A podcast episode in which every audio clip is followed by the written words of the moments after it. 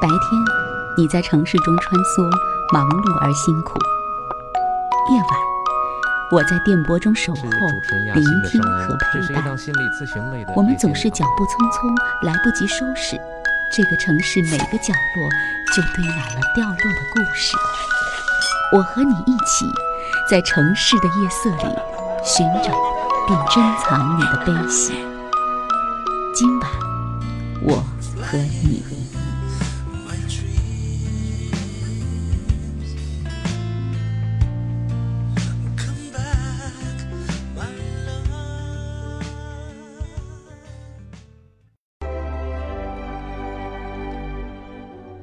听众朋友，晚上好。调频一百点六中波幺幺二五，武汉经济广播。每天晚上二十二点到二十三点，依然是主持人雅欣的声音。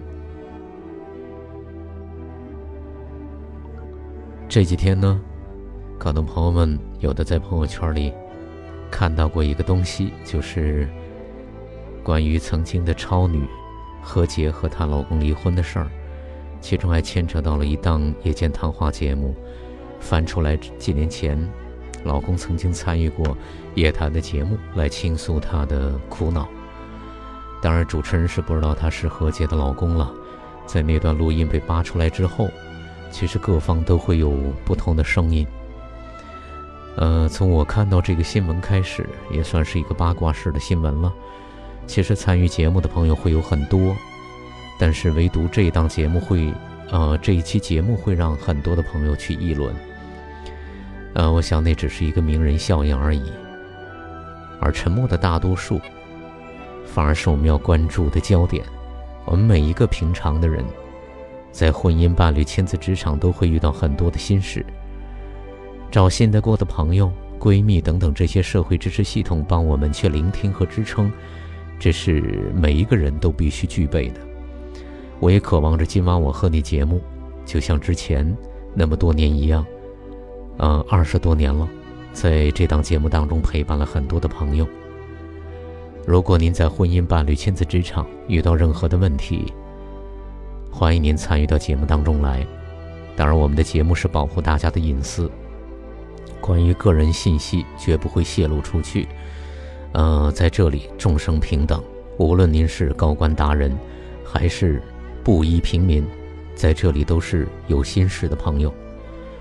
如果您想参与节目，记住我的手机号：幺八九八六零零四四零六，幺八九八六零零四四零六，这也是我的微信号。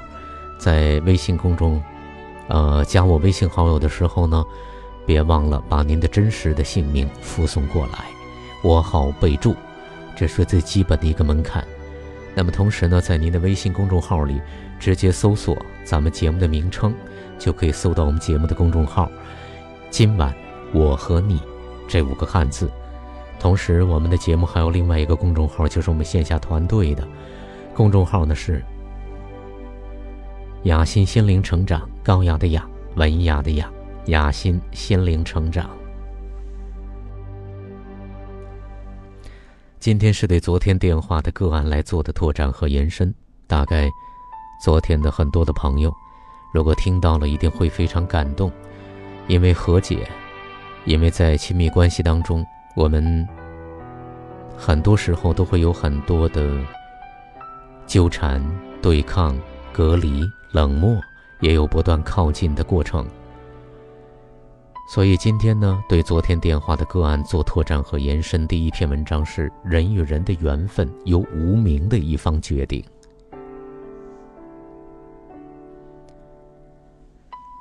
我有位女性朋友，才结婚几个月就离婚，原因是她不想看别人的脸色过生活。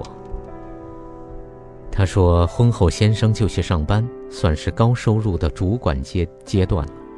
她在家闲着无聊，偶尔去逛街购物刷卡，也不过十几万元。她先生看了一下刷卡单，说要限制一下她的额度。她一气之下就把卡丢到先生的脸上，说自己要去上班赚钱，然后自己去办卡、去购物、去过自己的生活，再也不要看人家的脸色。我问他先生一个月的薪水多少，他很得意地说：“不多，大约只有十几万元。”我听了他的回答，内心开始为他的人生感到遗憾，因为从客观的角度来看，他的先生不是个小气的坏蛋，而且也应该是个能包容的人。相对的，他的冲动反而是结束两人缘分的关键。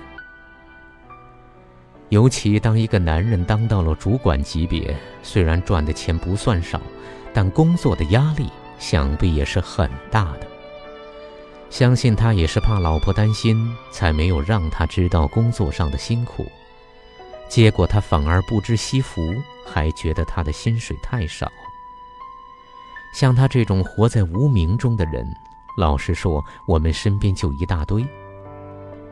无知人皆有之。但是，只要你承认自己的无知，并不会危害他人。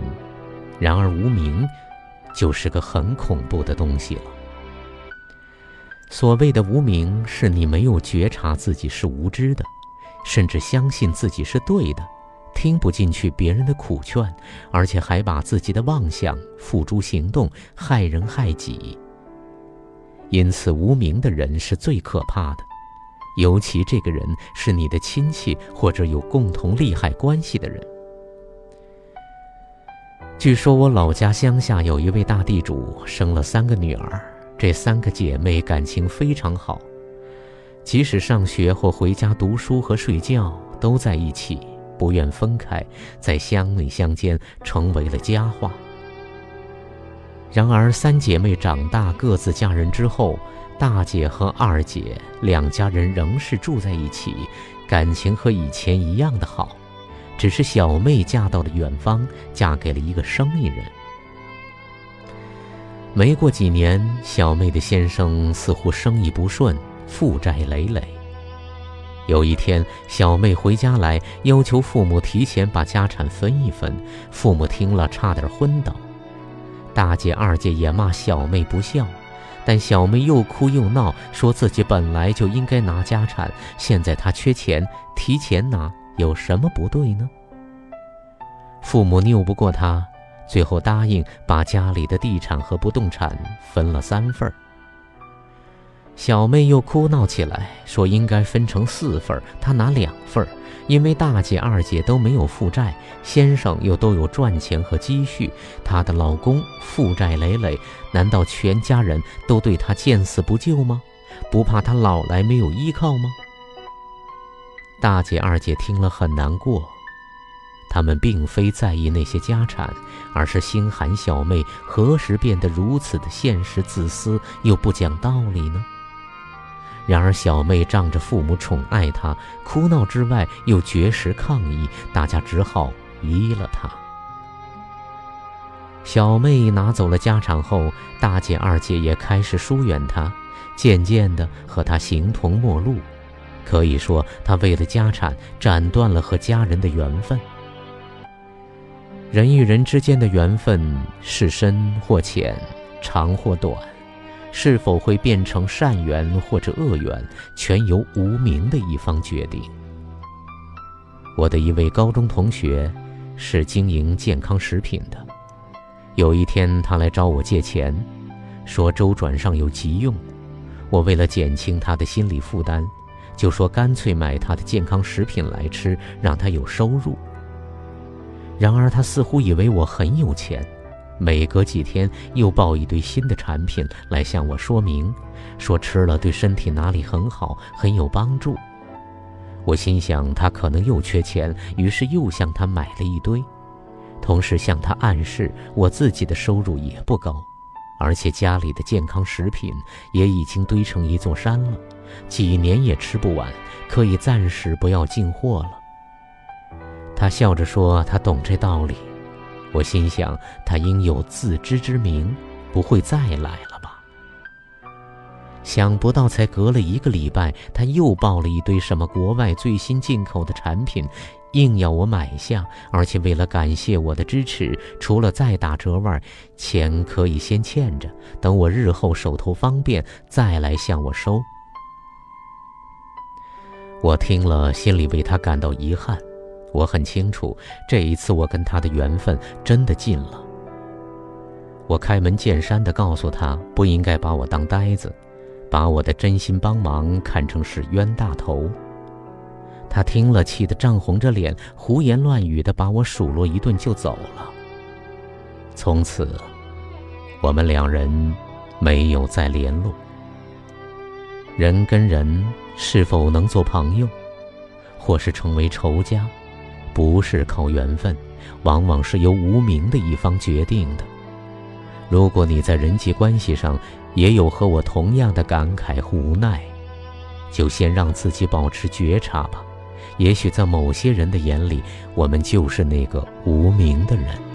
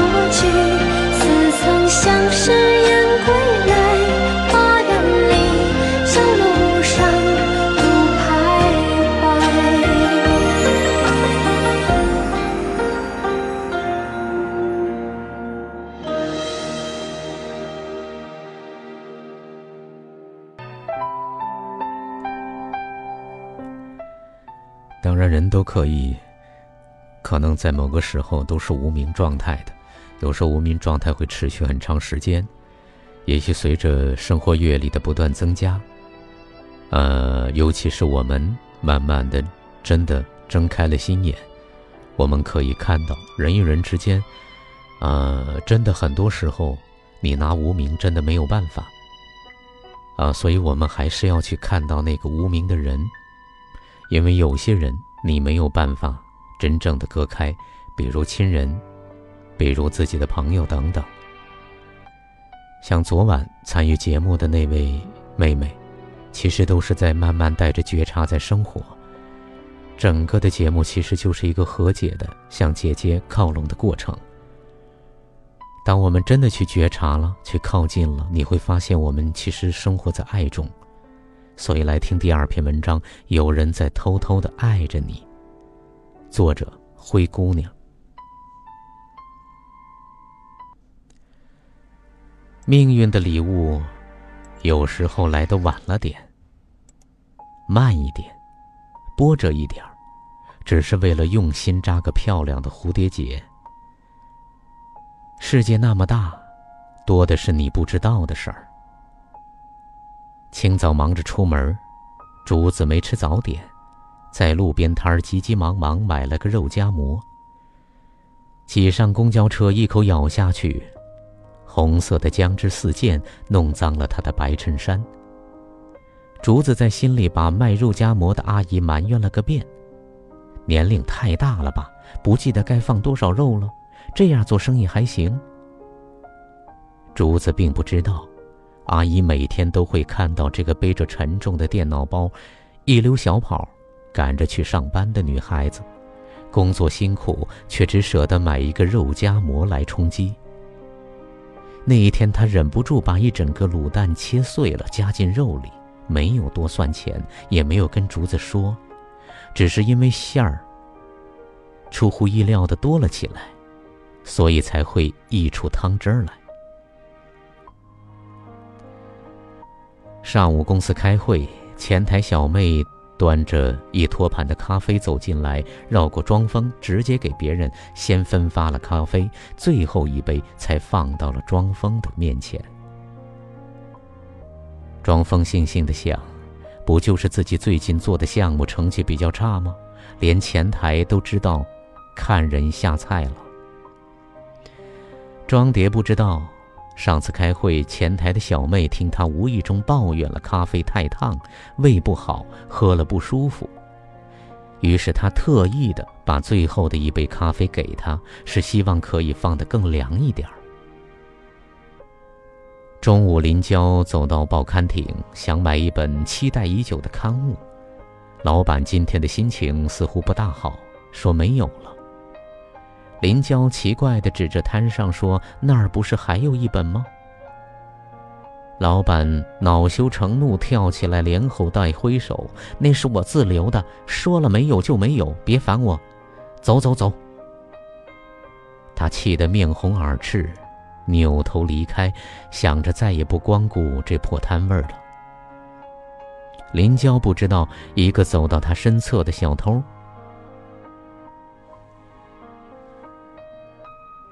他气得面红耳赤，扭头离开，想着再也不光顾这破摊儿了。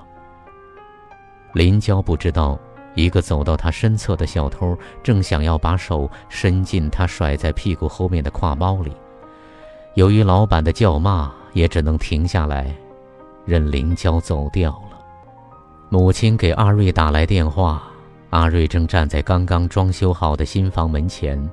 抱怨着单位分的房子多么的偏僻，交通多么不方便。听说是老员工遗留下来的，已经很久没人住，不知道荒芜成什么样子。还有即将展开的工作多么艰难，薪水又是那么的微薄。母亲却在电话那端发出中气十足的笑声。她说：“女儿啊。”你太有出息了，这么年轻就分到了房子了，一定工作很努力吧？妈妈像你这个年龄的时候，还要自己存钱买砖头和水泥，亲手盖房子呢。家里人听说了都羡慕死了。女儿啊，妈妈真的好为你骄傲。阿瑞一边听着电话里因信号不好断断续续的妈妈的唠叨，一边渐渐的开心了起来。下一秒，他顺手推开了大门，毫无预兆的一大片玫红色三角梅蓦然的出现在他的眼前，充斥着整个的院子，怒放着，如火似霞。阿瑞吃惊的睁大了眼睛。这里的确太久无人打理，却给了这些美丽的精灵足够的空间，肆意的生长。他慢慢的放下了行李箱，对着满院的阳光，还有花香，忽然幸福的笑了起来。哪怕颠簸艰辛、风雨难挨的日子，也是无数双手在暗地里轻抚一把的结果。经历过多少次在万丈悬崖边擦肩的幸运？不要觉得遇到的是一只等候亲吻的丑陋的青蛙，尝试在它身上落下一吻吧。王子出现在眼前，一切为之改变。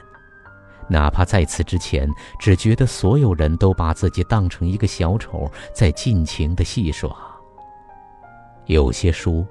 翻到最后的一页，悲伤的情节才会柳暗花明；有些画会到最后的一笔，才知明暗光影用意何在，呈现出的又是怎样的流金风景。有些事儿，在转身后才明白，那些看似无意的举动，流露了多少的陌生人的善意和真诚。总有隐匿于黑暗中的钟楼怪人，徒长了一张狰狞的脸，却有着一颗温柔的心。无处不在的田螺姑娘，在不知道的地方，一汤一饭，安然常伴。命运并不是高高在上的掌控者，更多的时候，他是默默陪伴并随时出手拯救的守护神。他给你的礼物晚一点儿，慢一点儿，波折一点儿，只是为了用心扎一个漂亮的蝴蝶结。上天从未抛弃过每一个努力生长的灵魂，也不曾辜负过每一个擦肩而过的生命。所有不期而遇的温暖，悄然改变着那些看似惨淡混沌的人生。这世界。在偷偷的爱着你，只是你有时候不知道而已。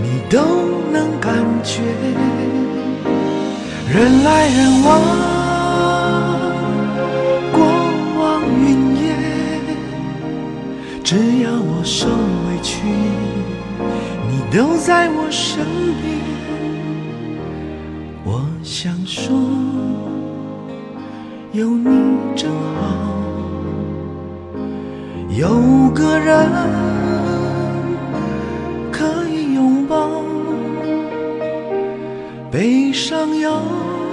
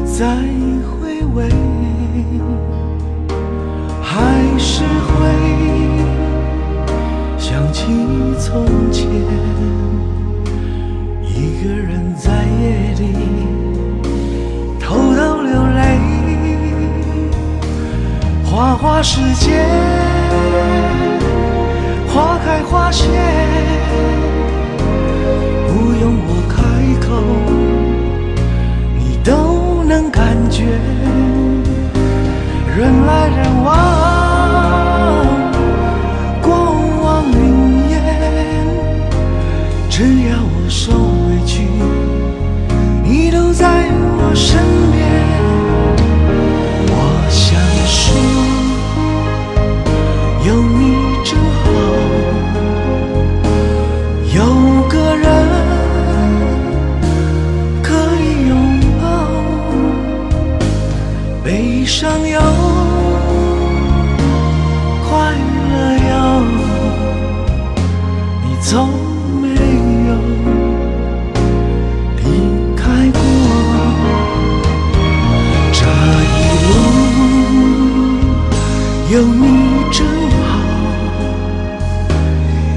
这些年你都没走，想好久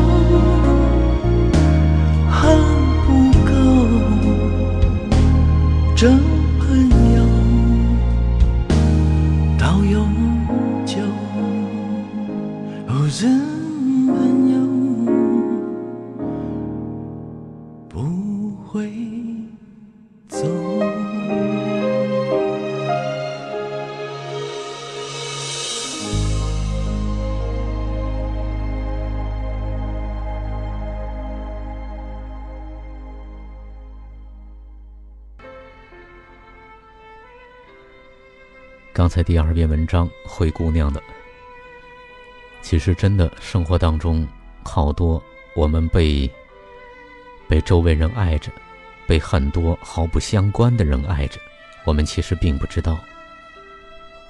在我们团队里面，好多的好多的朋友都知道，有一个体验的环节叫“爱与被爱”的。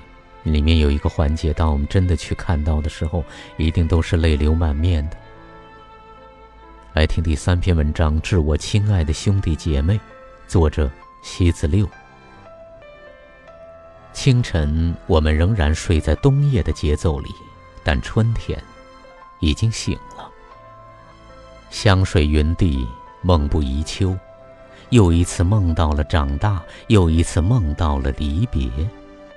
我已很久听不到骨骼拔节的声音，我已不知爸爸的肩膀、妈妈的怀抱是何种的温暖。我只知道，这是我要离开的征兆。我即将启程，可是我又忍不住翻出旧事，细细的品味。朝花夕拾，泪洒流年。我循着旧路寻找过往，不是舍不得，而是想回去，想回到那四间小屋组成的红砖房。我把门插上，上了锁。大哥追过来，又气又笑的对我说：“我跟你闹着玩呢，快开门。”我抿着嘴，带着哭腔说：“你滚，你才不是妈妈亲生的，不要来我家，烦你。”大哥终于走了，我也开了门，却是忘记了自己下定决心要烦他。也是，真烦他了。以后谁给我做鱼钩，谁给我造独轮车，谁在我去他家的时候变着花样做饭给我吃呢？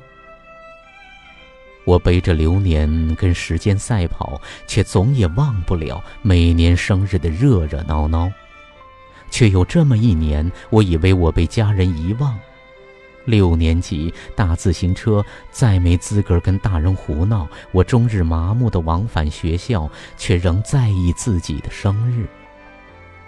中午，失落的与大哥的儿子共同骑车回大众饭店，洗把手去吃饭，望着眼前满满的一桌饭菜，我有些迷茫，却又似乎明白，那不是给客人做的。来来来，吃饭，浩杰。把鱼头对着你小姑，今天她是寿星。看着哥嫂疼爱的笑，看着浩杰笑着一口白牙，连牙龈肉都露出来，还炫耀着说：“是我告诉我爸的。”我激动的不知说什么好，就一个劲儿的笑。这些，大哥你都记得吗？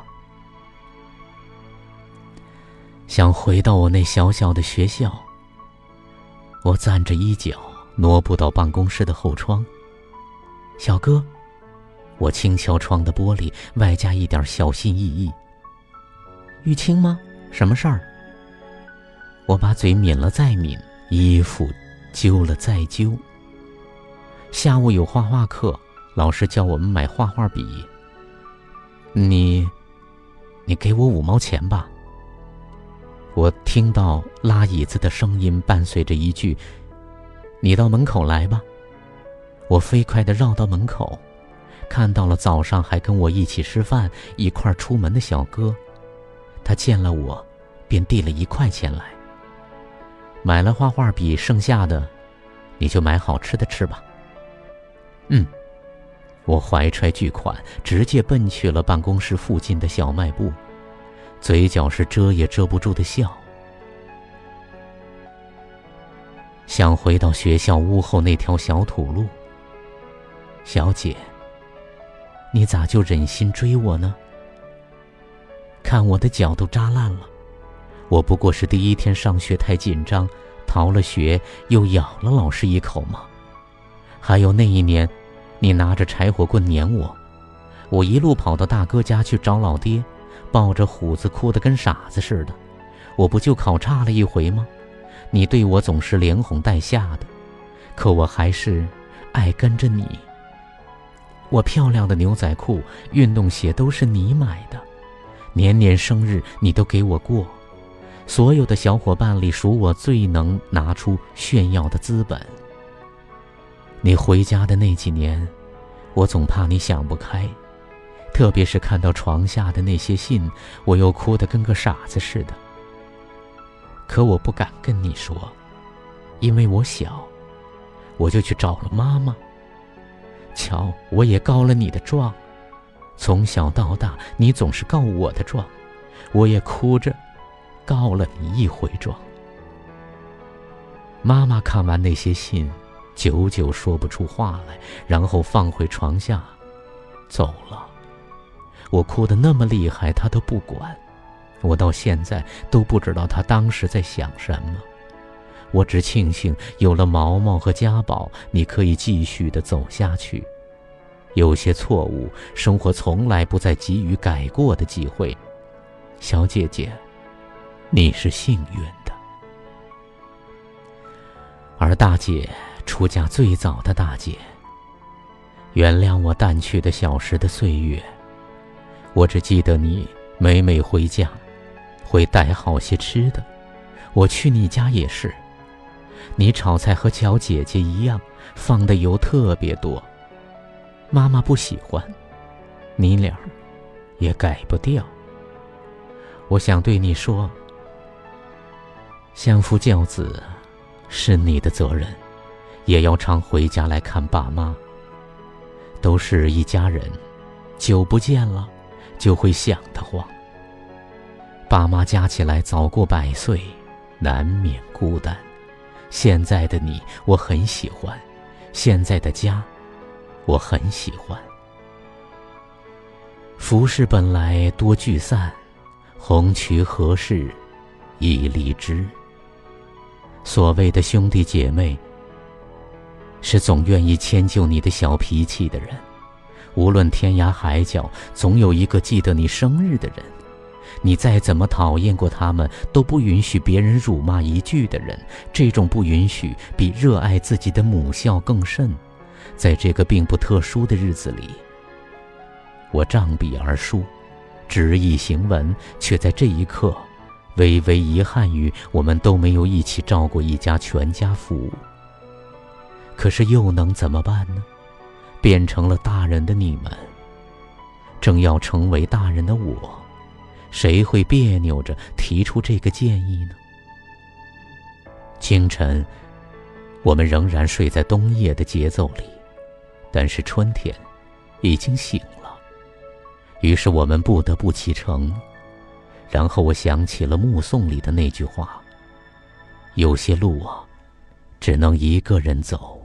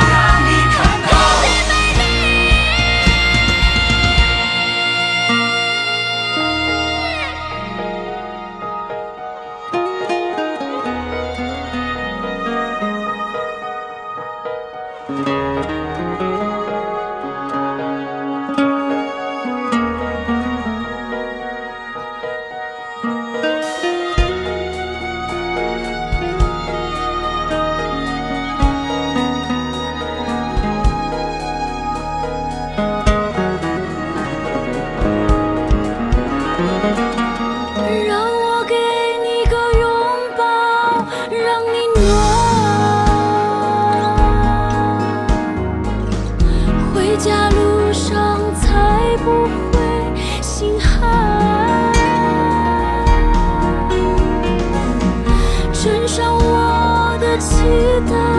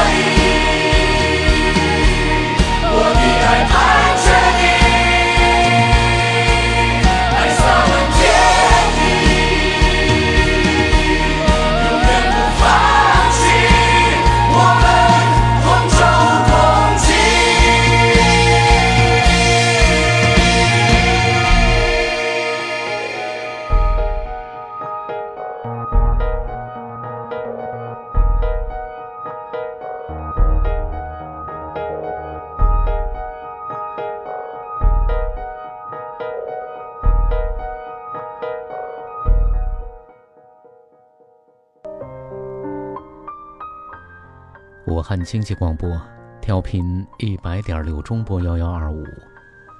每天晚上二十二点到二十三点，依然是主持人雅欣的声音，在夜色里陪伴大家。今天依然是对昨天电话的个案来做的拓展和延伸。刚才的第三篇文章，对于很多可能独生子女来讲，这种情怀不曾体验。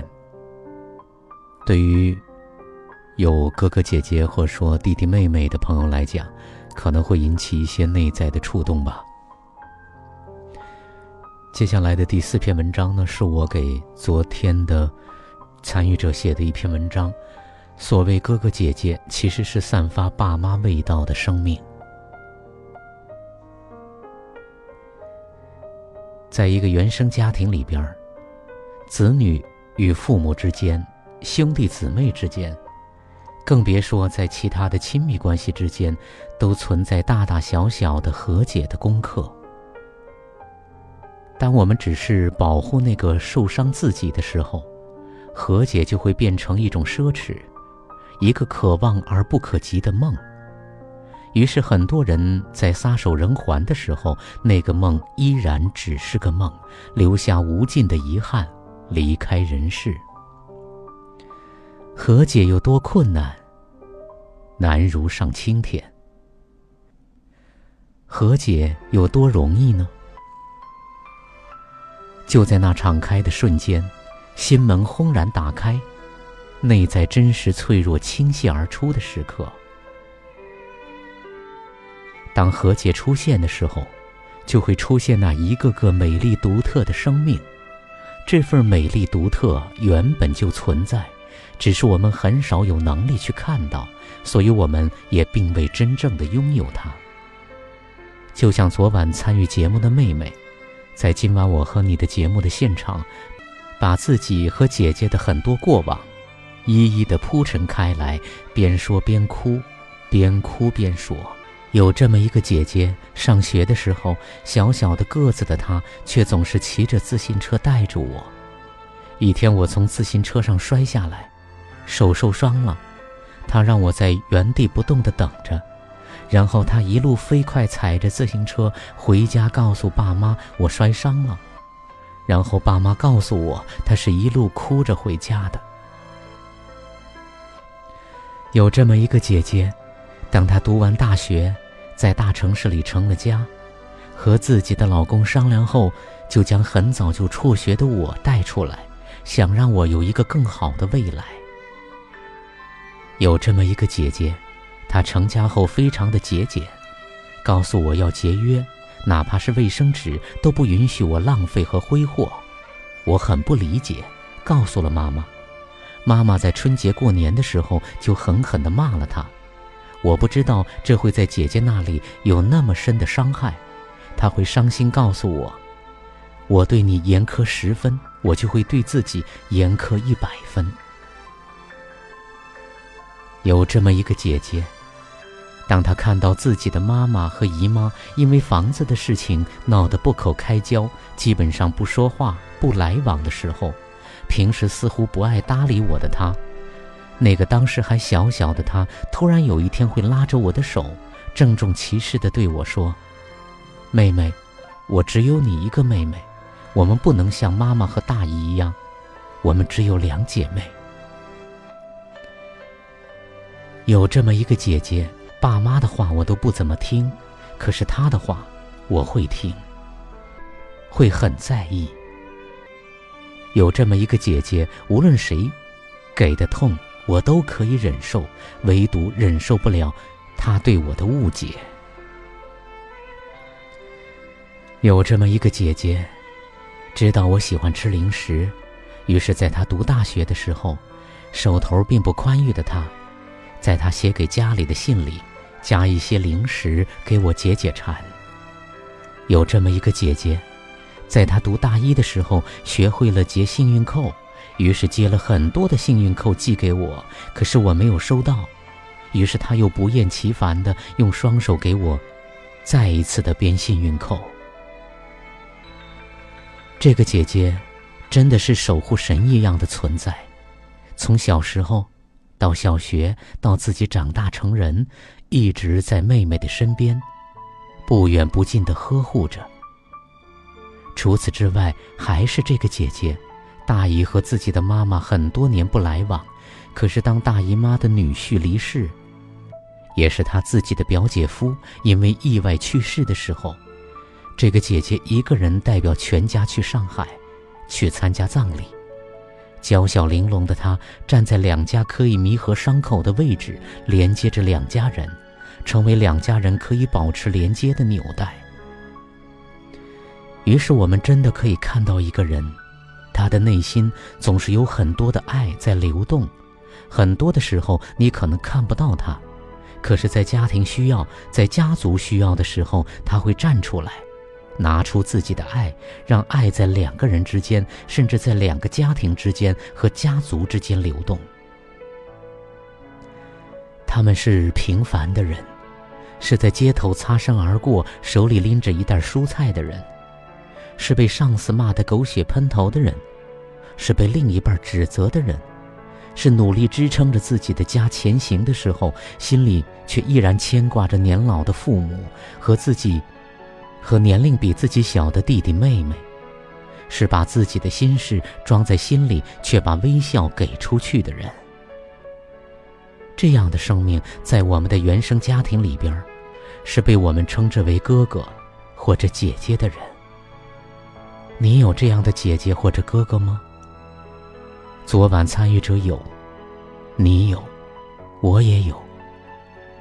想起了雅欣心灵回归团队的一位姐姐，弟弟因为家庭的巨变，精神上受到了他承受不了的刺激和打击，流浪在外。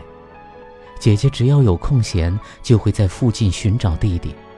现在找到了弟弟之后，只要有时间，就会去看望弟弟。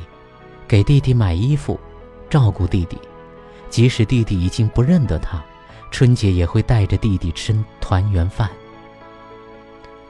而我，在大哥一上班就把我带在他的身边生活和学习，一个人微薄的工资负担着我的学习费用、生活开销，有一点点的积蓄也交给爸妈，尽力的帮着爸妈。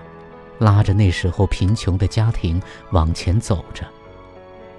在我读大学的时候，我的三姐和三姐夫一起承担着我大学期间所有的学费和一日三餐的费用，而他们两个除了负担我之外，还有姐夫自己两个弟弟的学习和生活的费用。在短暂的上班的日子当中，大姐第一个月的工资那么少。可是却给我买了一件当时非常时髦、非常时尚的衣服，而我年幼的时光里，是吃着二姐做的饭菜一点点长大的。二姐做的饭菜的香味，一直氤氲着我长长的成长的时光。在海灵格老先生的家庭系统排列中，每个人都有自己最合适的位置，爸爸妈妈、哥哥姐姐和自己。都有各自的位置，一旦位置错乱，会带来家庭能量的混乱和失衡，家庭会呈现很多的问题。借助那些问题去看内在能量场的混乱，就能看到各自位置的失序。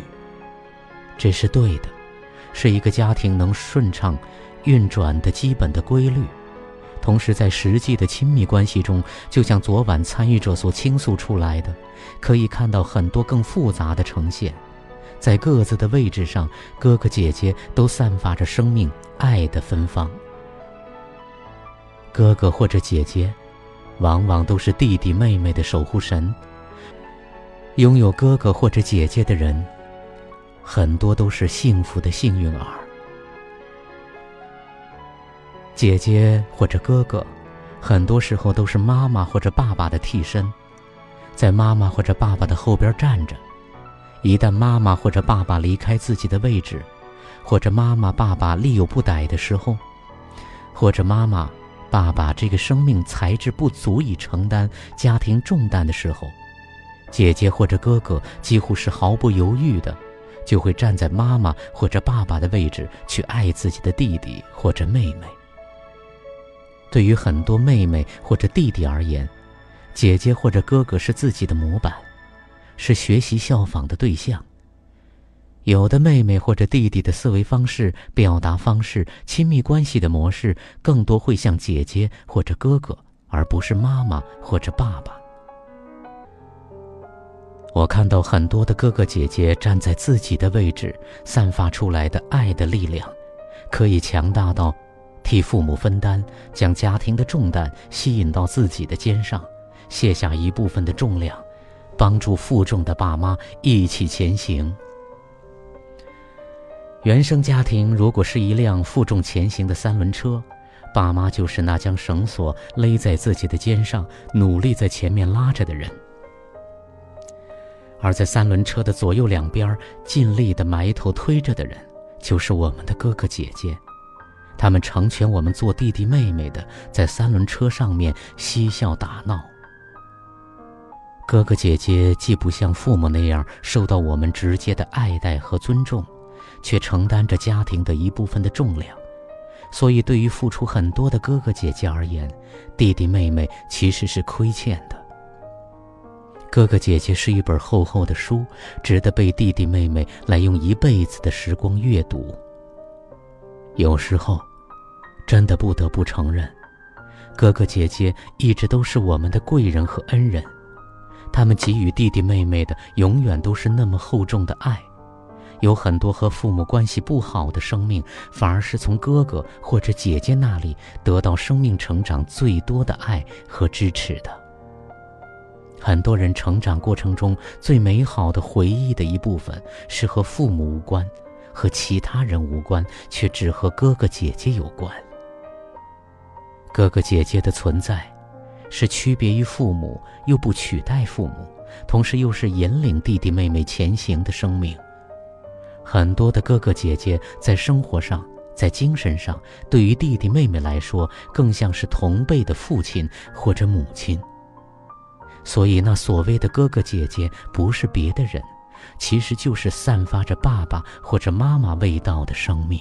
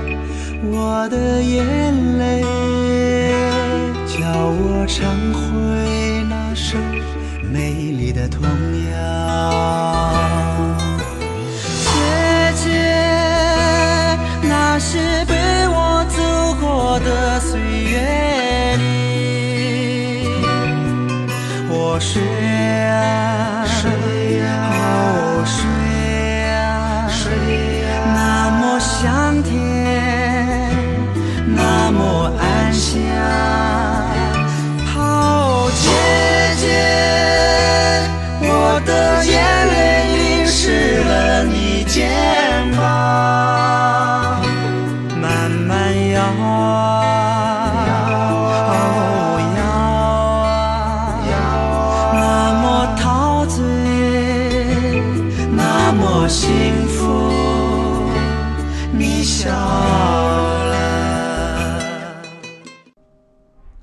时间，今天的节目也到了尾声的阶段了。主持人亚欣，在这一个小时的时间里，把四篇好的文章、好听的歌曲，一一的分享给各位朋友。主持人亚欣在武汉，感谢您的收听与陪伴。别忘了，这里依然是武汉经济广播。接下来是另外的精彩内容。